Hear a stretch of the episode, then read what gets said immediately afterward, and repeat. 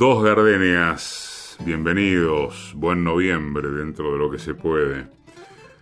Venimos repitiendo, ¿no? En este marco. Y bueno, ya que estamos en este marco y hay que sobrellevar tanto, volvamos a Rayuela, ¿no? Elegimos esta vez un artículo de presentación que es El pensamiento de Cortázar en Rayuela. El pensamiento es de Cristina Feijó y vamos a compartir un fragmento en el comienzo de cada bloque para después, ¿sí?, sumergirnos en la lectura de Rayuela. Feijó dice que eh, la aparición de Rayuela constituyó un fenómeno singular en los lectores de mi generación.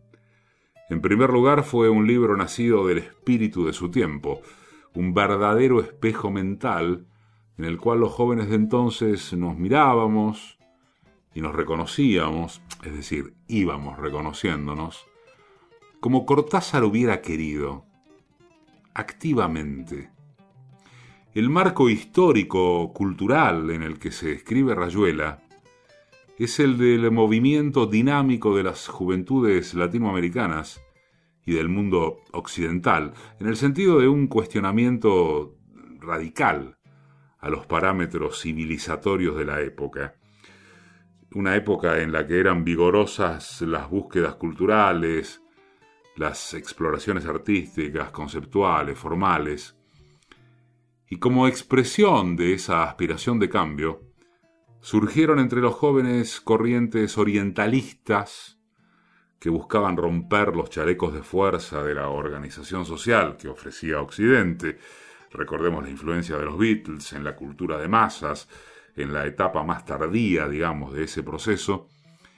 Y a la vez aparecían movimientos políticos radicales comprometidos con el cambio social, que en la década de los 60 atravesarían todo el costado occidental del planeta, como el Mayo francés, en términos de, exponente, en 1968, las manifestaciones multitudinarias contra la guerra de Vietnam, en Estados Unidos, en Europa, por supuesto los movimientos revolucionarios en América Latina, en una palabra, o en algunas, ese despliegue de potencias estaba en el aire cuando Rayuela irrumpió en nuestro mundo.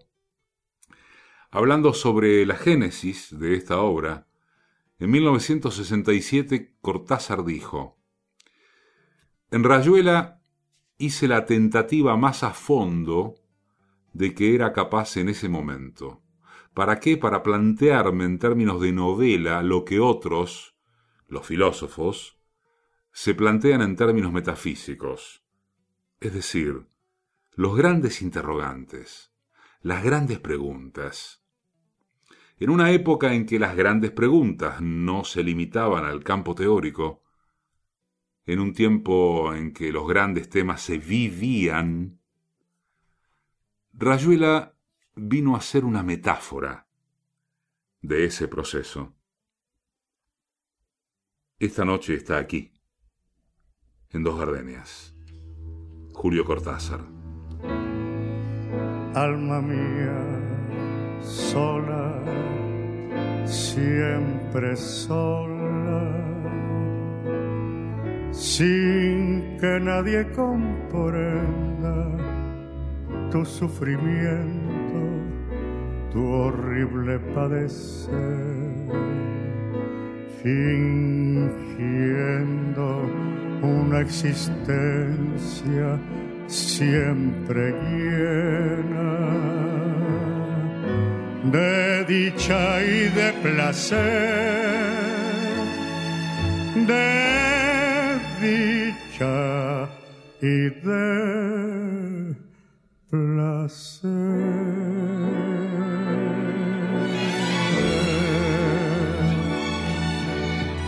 Si yo encontrara un alma como la mía, cuántas cosas secretas le contaría.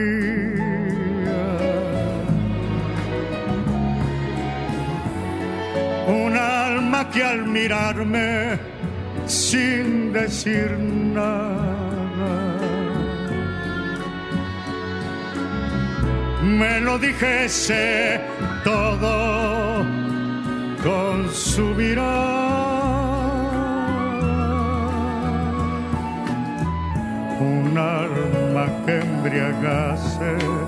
Con suave aliento, que al besarme sintiera lo que yo siento.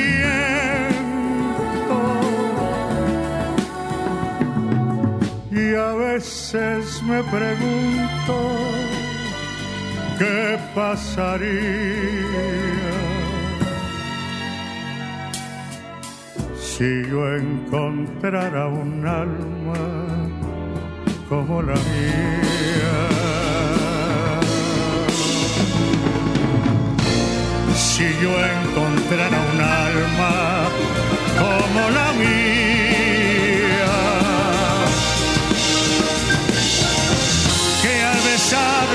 sintiera lo que yo siento.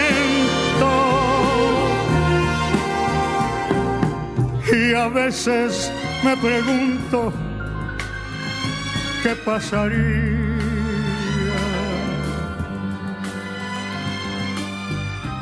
si yo encontrara un alma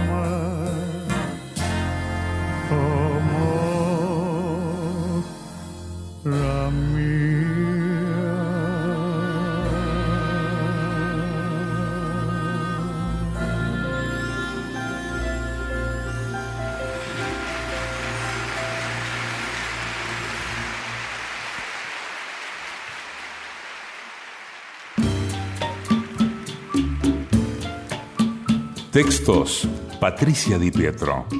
Músicas y realización sonora, Mariano Randazzo.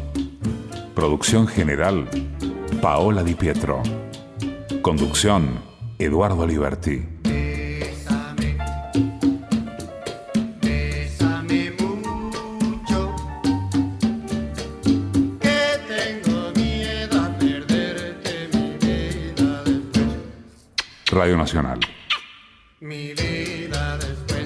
después, del cuento de la medianoche, mi vida después. somos dos gardenias.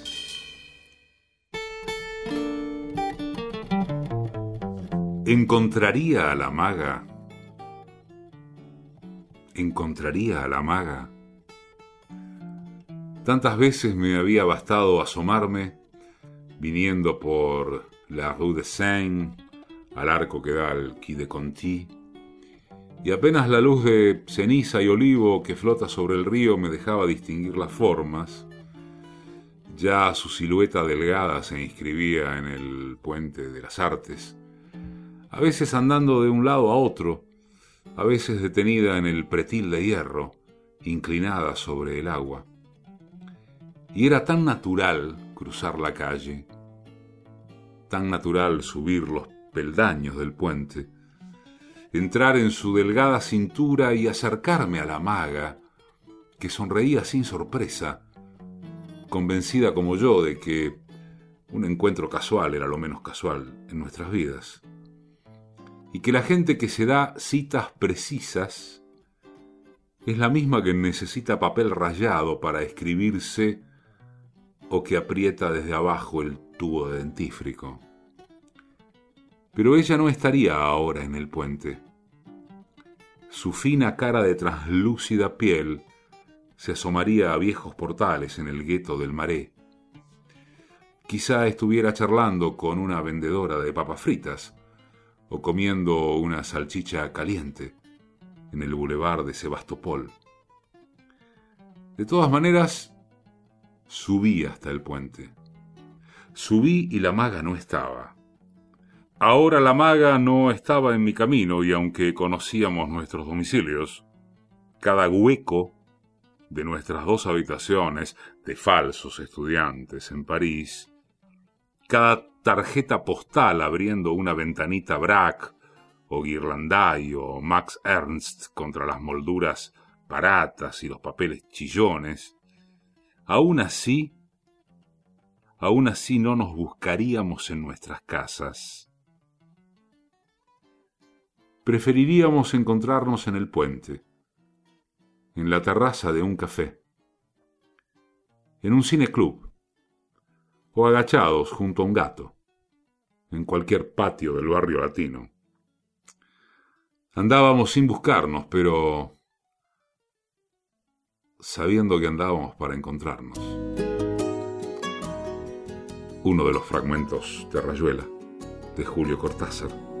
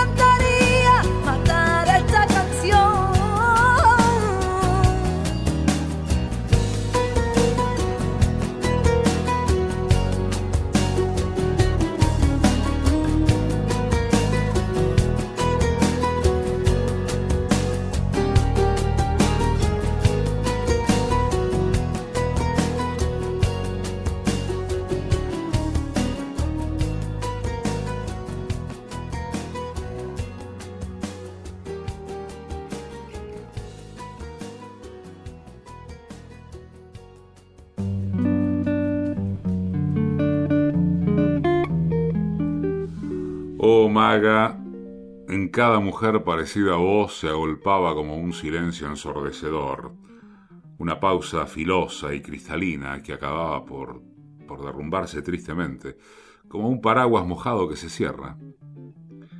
Justamente un paraguas, maga. Te acordarías quizá de aquel paraguas viejo que sacrificamos en un barranco del Parc Montsouris, un atardecer helado de marzo. Lo tiramos porque lo habías encontrado en la Place de la Concorde, ya un poco roto, y lo usaste muchísimo. Sobre todo para meterlo en las costillas de la gente en el metro y en los autobuses, siempre torpe y distraída, y pensando en pájaros pintos o en un dibujito que hacían dos moscas en el techo del coche. Y aquella tarde cayó un chaparrón y vos quisiste abrir orgullosa tu paraguas cuando entrábamos en el parque, y en tu mano se armó una catástrofe de relámpagos fríos y nubes negras, jirones de tela destrozada, cayendo entre destellos de varillas desencajadas, y nos reíamos como locos mientras nos empapábamos, pensando que un paraguas encontrado en una plaza debía morir dignamente en un parque. No podía entrar en el ciclo innoble del tacho de basura o del cordón de la vereda. Entonces yo lo arrollé lo mejor posible, lo llevamos hasta lo alto del parque, cerca del puentecito sobre el ferrocarril. Y desde allí lo tiré con todas mis fuerzas al fondo de la barranca de césped mojado, mientras vos proferías un grito donde vagamente creí reconocer una imprecación de Valquiria. Y en el fondo del barranco se hundió como un barco que sucumbe al agua verde, al agua verde y procelosa, à la mer qui est plus felonés en été qu'en hiver, a la ola pérfida maga. Según enumeraciones que detallamos largo rato, enamorados de Jeanville y del parque, abrazados y semejantes a árboles mojados o a actores de cine de alguna pésima película húngara. Y quedó entre el pasto, mínimo y negro, como un insecto pisoteado. Y no se movía. Ninguno de sus resortes se estiraba como antes. Terminado. Se acabó. Oh maga. Y no estábamos contentos.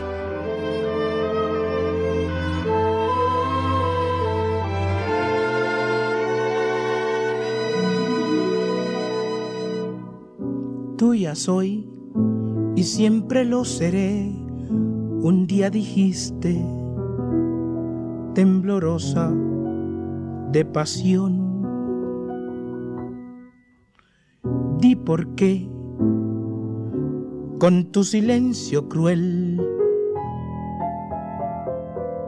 ahora pretendes destrozar nuestra ilusión. Ya no te acuerdas de mí ya no me quieres. Y por no verme sufrir, callar prefieres. Si has encontrado una nueva ilusión, no me lo niegues. Y nunca trates de fingir mi amor, porque me hieres. Yo por estar junto a ti, no sé qué diera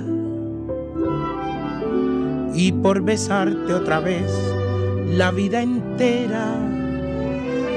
Quiero forjar siempre nueva ilusión en nuestros seres. Mas no te acuerdas de mí, ya no me quieres.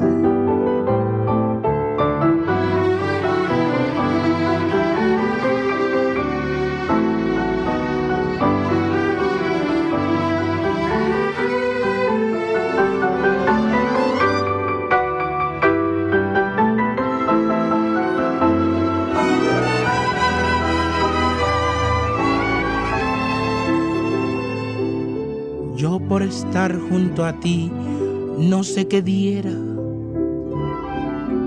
Y por besarte otra vez la vida entera. Quiero forjar siempre nueva ilusión en nuestros seres. Mas no te acuerdas de mí, ya no me quieres.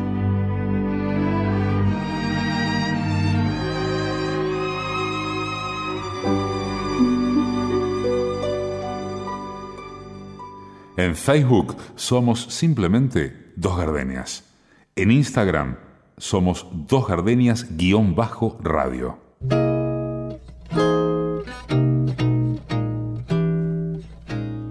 Sé que un día llegué a París, sé que estuve un tiempo viviendo de prestado, haciendo lo que otros hacen y viendo lo que otros ven.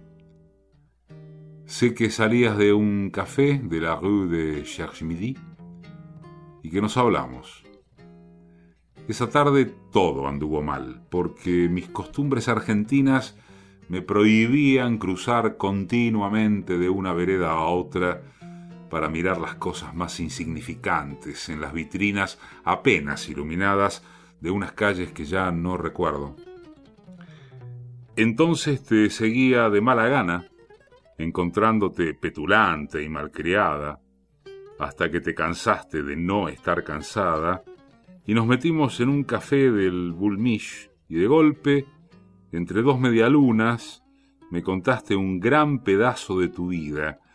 ¿Cómo podía yo sospechar que aquello que parecía tan mentira era verdadero, un figari con violetas de anochecer, con caras lívidas, con hambre y golpes en los rincones?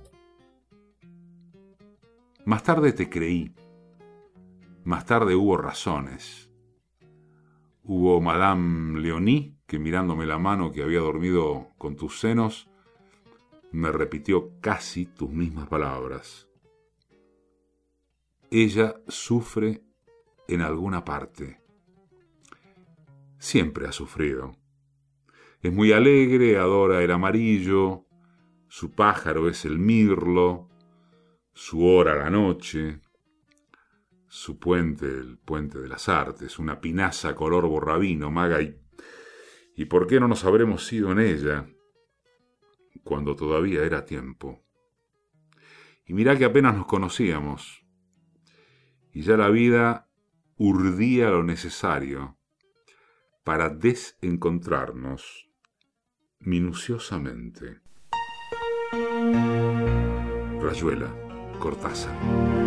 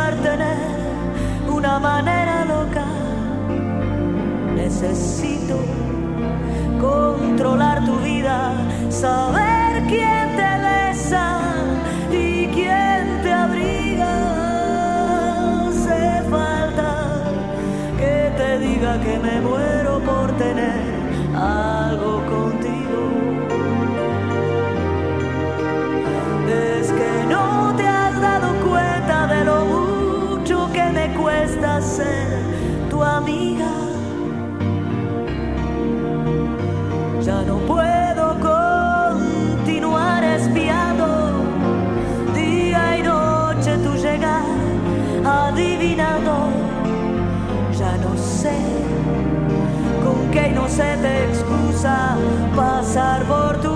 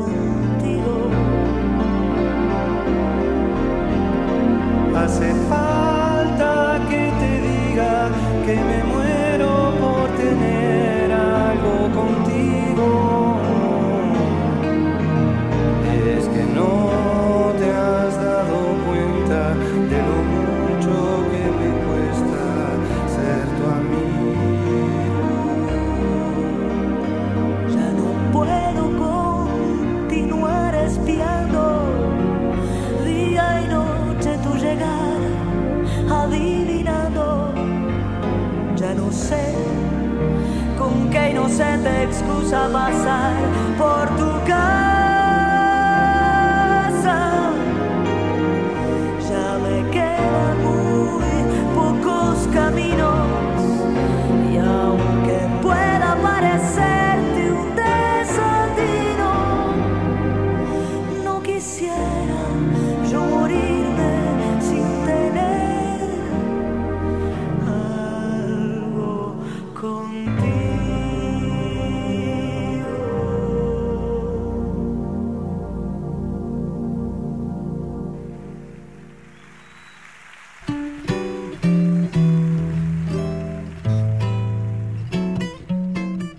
La maga había aparecido una tarde en la Rue du Cherche Midi, cuando subía a mi pieza de la Rue de la Soir, traía siempre una flor, una tarjeta Clio Miró, y si no tenía dinero, elegía una hoja de plátano en el parque. Por ese entonces yo juntaba alambres y cajones vacíos en las calles de la madrugada y fabricaba móviles, perfiles que giraban sobre las chimeneas, máquinas inútiles que la maga me ayudaba a pintar. No estábamos enamorados. Hacíamos el amor con un virtuosismo desapegado y crítico.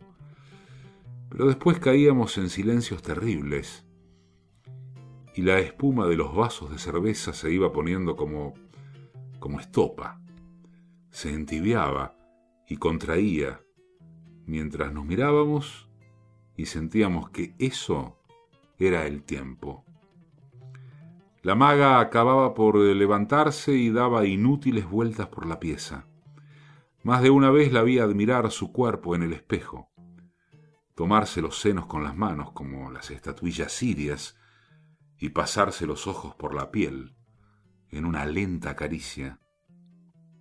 Nunca pude resistir al deseo de llamarla a mi lado, sentirla caer poco a poco sobre mí, desdoblarse otra vez, después de haber estado por un momento tan sola y tan enamorada frente a la eternidad de su cuerpo. Cortázar Rayuela.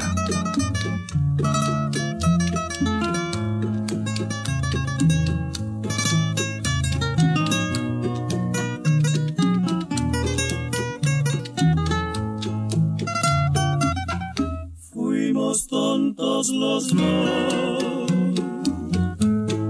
yo en adorarte y tú en recompensarme con traición. Si me alejo de ti, es por complacerte mas nunca dejaré de quererte. Cuando me vaya, por mí llorará. Y estando a solas,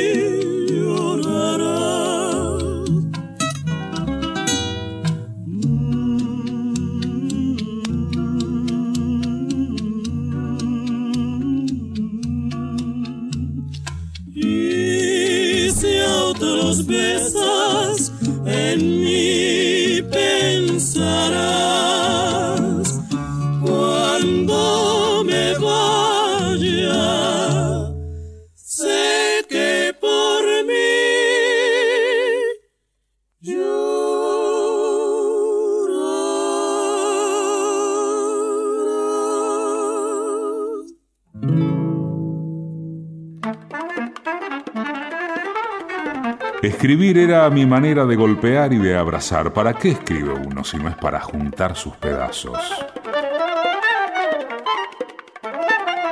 Eduardo Galeano. Dos gardenias.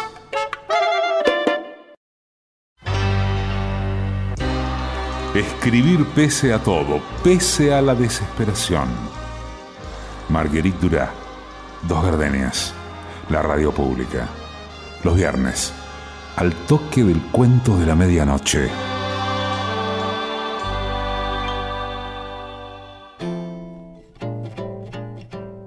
Está Cortázar, está Rayuela y está para comenzar esta parte de cierre eh, otro bloque del artículo del pensamiento de Cortázar en Rayuela de Cristina Feijó el que dice que la primera página del libro se titula Tablero de Dirección y destruye en el mismo umbral de la obra el orden formal entre lo escrito y lo leído, porque propone dos maneras de leer las 600 páginas que siguen.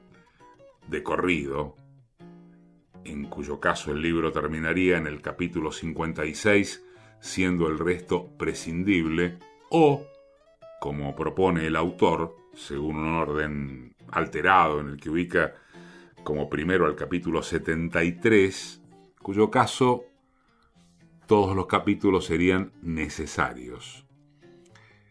Este sacudón inicial rompe con el pacto de lectura de la narrativa, esa narrativa según la cual al escritor le queda adueñarse del papel activo y el lector queda relegado a una cómoda pasividad. La primera página de Rayuela destruye ese acuerdo tácito. El lector tiene que elegir.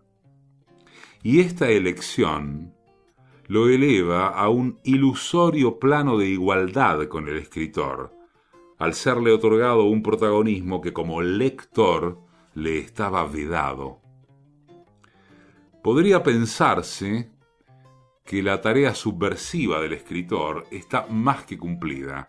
Acaba de otorgar al lector un protagonismo no esperado.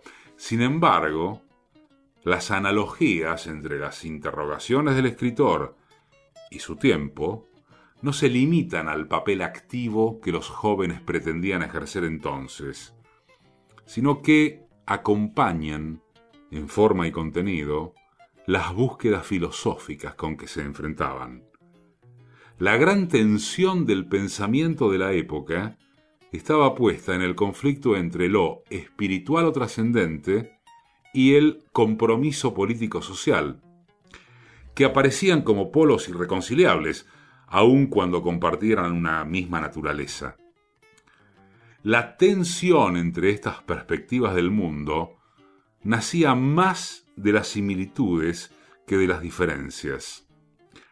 Los supuestos conflictos entre el individualismo egoísta de lo espiritual y el colectivismo solidario de la militancia quedan minimizados. ¿Ante qué? Ante una búsqueda igualmente ansiosa de la verdad. ¿Con qué motor? Con el motor que impone una ética y una escatología del triunfo del bien sobre el mal como aspiración final. La lectura de Rayuela no es otra cosa que un agudo recorrido por los nudos neurálgicos de estas interrogaciones y por las tensiones, en apariencia irreconciliables, entre estas corrientes del pensamiento. Cortázar era un hombre comprometido con las luchas políticas de su tiempo, pero su cuestionamiento no se limitaba a la realidad de las injusticias sociales, sino que atravesaba la estructura misma de la realidad, aunando dos perspectivas distintas por la puesta en crisis de la existencia vista como finalidad. No puedo ser feliz. No te puedo olvidar. Siento que te perdí. Y eso me hace pensar que he renunciado a ti, ardiente de pasión. No se puede tener conciencia y corazón que ya no separan la ley y la razón. Si las almas se hablaran en su conversación, las nuestras se dirían cosas de enamorado. No puedo ser feliz, no te puedo olvidar. No puedo ser feliz, No puedo ser feliz. no te puedo olvidar. Puedo olvidar. Siento que te perdí. Siento que te Y eso me hace pensar. He renunciado a ti, ardente de pasión. No se puede tener conciencia y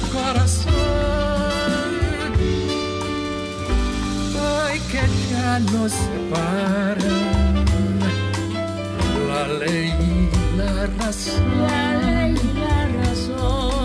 Si las almas hablaran en su conversación,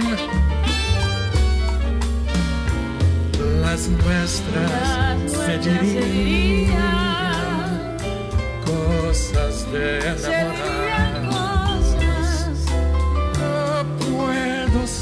feliz, no te puedo olvidar.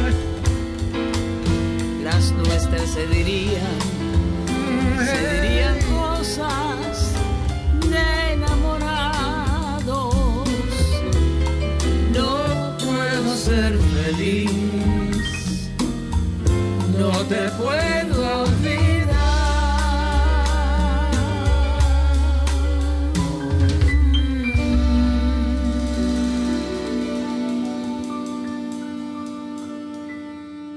Dos Gardenias también es un podcast, claro. Nos buscás en Radio Nacional o en la plataforma Spotify. Somos Dos Gardenias.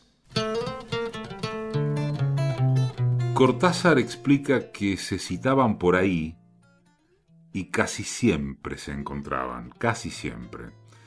Los encuentros eran a veces tan increíbles que Oliveira se planteaba, una vez más, el problema de las probabilidades y le daba vuelta por todos lados, desconfiadamente.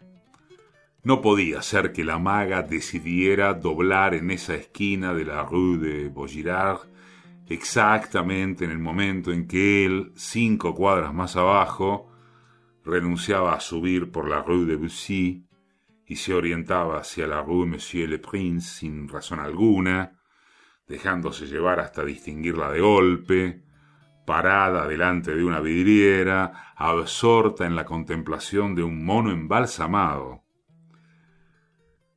Sentados en un café, reconstruían minuciosamente los itinerarios, los bruscos cambios, procurando explicarlos telepáticamente, fracasando siempre. Y sin embargo, se habían encontrado en pleno laberinto de calles. Casi siempre acababan por encontrarse y se reían como locos, seguros de un poder que los enriquecía.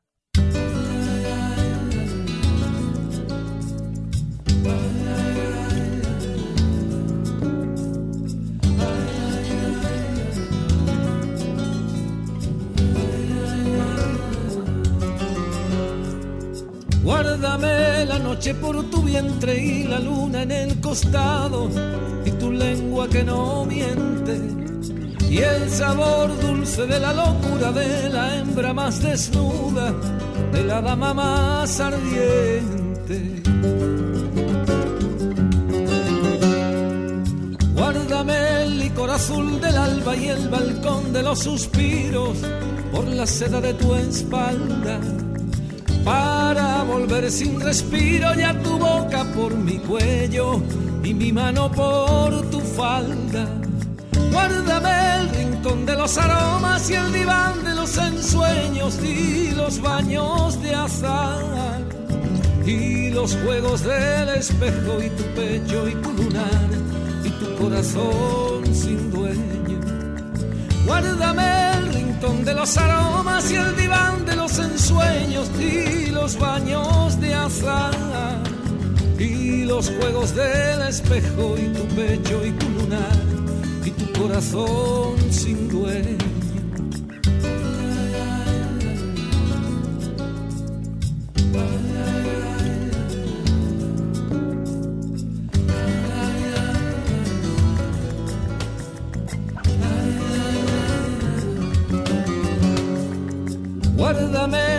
De mediodía, la hora cálida del vino, la penumbra de la siesta.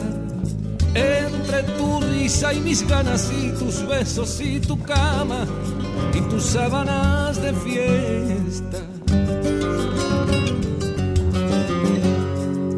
Guárdame las cartas de mi suerte, el desorden de los días, tu lance de amor a muerte y la lágrima que me diría si no me mata tu amor, me matará no tenerte. Guárdame tus pasos por mi vida y la tarde en la mirada y toda la mar detrás. Y el poniente en la cintura si pude quererte más. Guárdame también la duda. Guárdame el rincón de los aromas y el diván de los ensueños y los baños de azar y los juegos del espejo y tu pecho y tu lunar y tu corazón sin dueño. Guárdame el rincón de los aromas y el diván de los ensueños y los baños de azar y los juegos del espejo y tu pecho y tu lunar corazón sin dueño y los juegos del espejo y tu pecho y tu lunar y tu corazón sin dueño y los juegos del espejo y tu pecho y tu lunar y tu corazón sin dueño.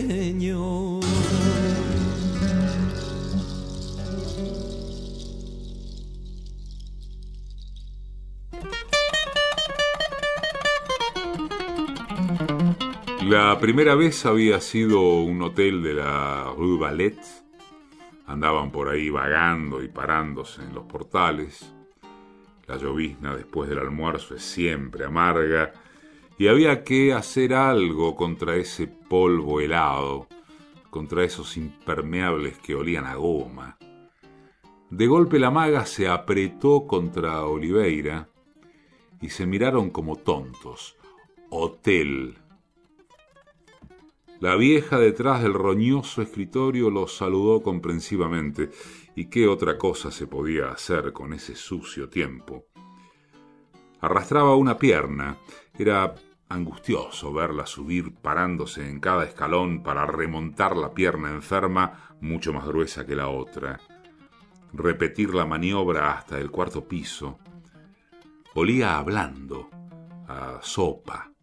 En la alfombra del pasillo alguien había tirado un líquido azul que dibujaba como un par de alas. La pieza tenía dos ventanas con cortinas rojas, surcidas y llenas de retazos. Una luz húmeda se filtraba como un ángel hasta la cama de acolchado amarillo. La maga había pretendido inocentemente hacer literatura, quedarse al lado de la ventana fingiendo mirar la calle, mientras Oliveira verificaba la falleba de la puerta. Debía tener un esquema prefabricado de esas cosas, o quizá le sucedían siempre de la misma manera. Primero se dejaba la cartera en la mesa, se buscaban los cigarrillos, se miraba la calle, se fumaba aspirando a fondo el humo, se hacía un comentario sobre el empapelado, se esperaba, evidentemente se esperaba, se cumplían todos los gestos necesarios para darle al hombre su mejor papel, dejarle todo el tiempo necesario, la iniciativa. En algún momento se habían puesto a reír. Era demasiado tonto. Tirado en un rincón, el acolchado amarillo quedó como un muñeco informe contra la pared. ¿Quién fue la esperanza de toda mi vida? ¿Y quién me juraba que solo era mía? ¿Quién fue mi alegría y todo mi encanto? ¿Quién juró quererme tanto, tanto y tanto?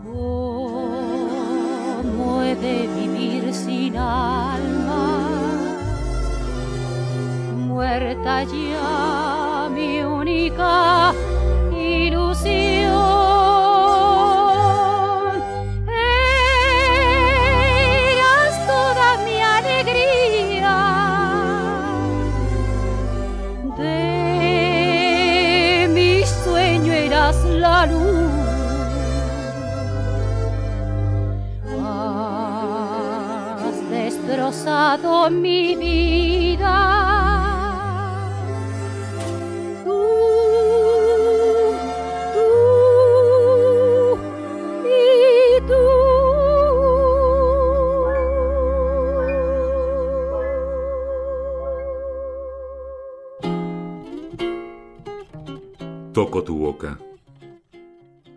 Con un dedo toco el borde de tu boca.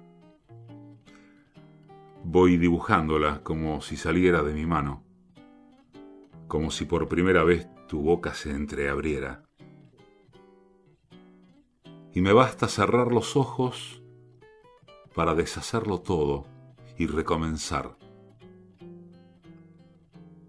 Hago nacer cada vez la boca que deseo, la boca que mi mano elige y te dibuja en la cara. Una boca elegida entre todas, con soberana libertad elegida por mí para dibujarla con mi mano en tu cara. Y que por un azar que no busco comprender, coincide exactamente con tu boca que sonríe por debajo de la que mi mano te dibuja. Me miras, de cerca me miras, cada vez más de cerca, y entonces jugamos al cíclope. Nos miramos cada vez más de cerca, y los ojos se agrandan, se acercan entre sí, se superponen y los cíclopes se miran, respirando confundidos. Las bocas se encuentran y luchan tibiamente, mordiéndose con los labios, apoyando apenas la lengua en los dientes, jugando en sus recintos donde un aire pesado va y viene, con un perfume viejo y un silencio. Entonces mis manos buscan hundirse en tu pelo, acariciar lentamente la profundidad de tu pelo, mientras nos besamos como si tuviéramos la boca llena de flores o de peces, de movimientos vivos, de fragancia oscura. Y si nos mordemos, el dolor es dulce y si nos ahogamos en un breve y terrible absorber simultáneo del aliento, esa instantánea muerte es bella. Y hay una sola saliva y un solo sabor a fruta madura. Y yo te siento temblar contra mí como una luna en el agua.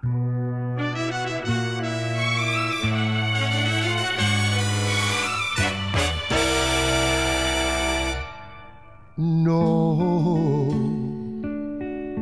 porque tus errores me tienen cansado, porque nuestras vidas ya todo ha pasado, porque no me has dado ni un poco de ti. No, porque con tus besos no encuentro dulzura, porque tus reproches me dan amargura, porque no sentimos lo mismo que ayer.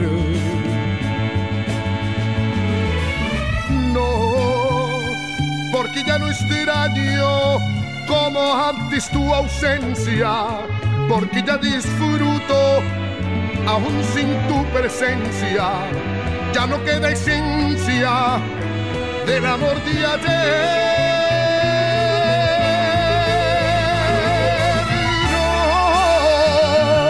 Aunque me juraras que mucho has cambiado, para mí lo nuestro ya está terminado.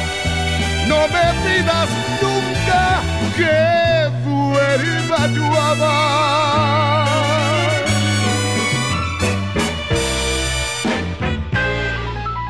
Esta noche, Cortázar, Rayuela, Pedro Vargas, Alma Mía, Niña Pastori, Vivir sin aire, Bola de nieve, Ya no me quieres, Laura Canoura y Hugo Fatoruso, algo contigo.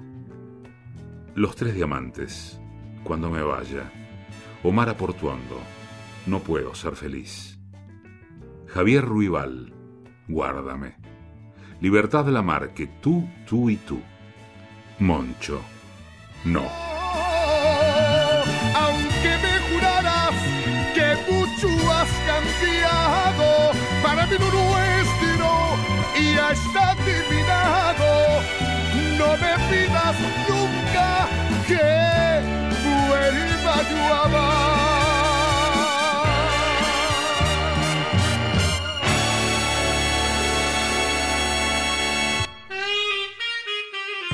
Edición y musicalización, Mariano Randazzo.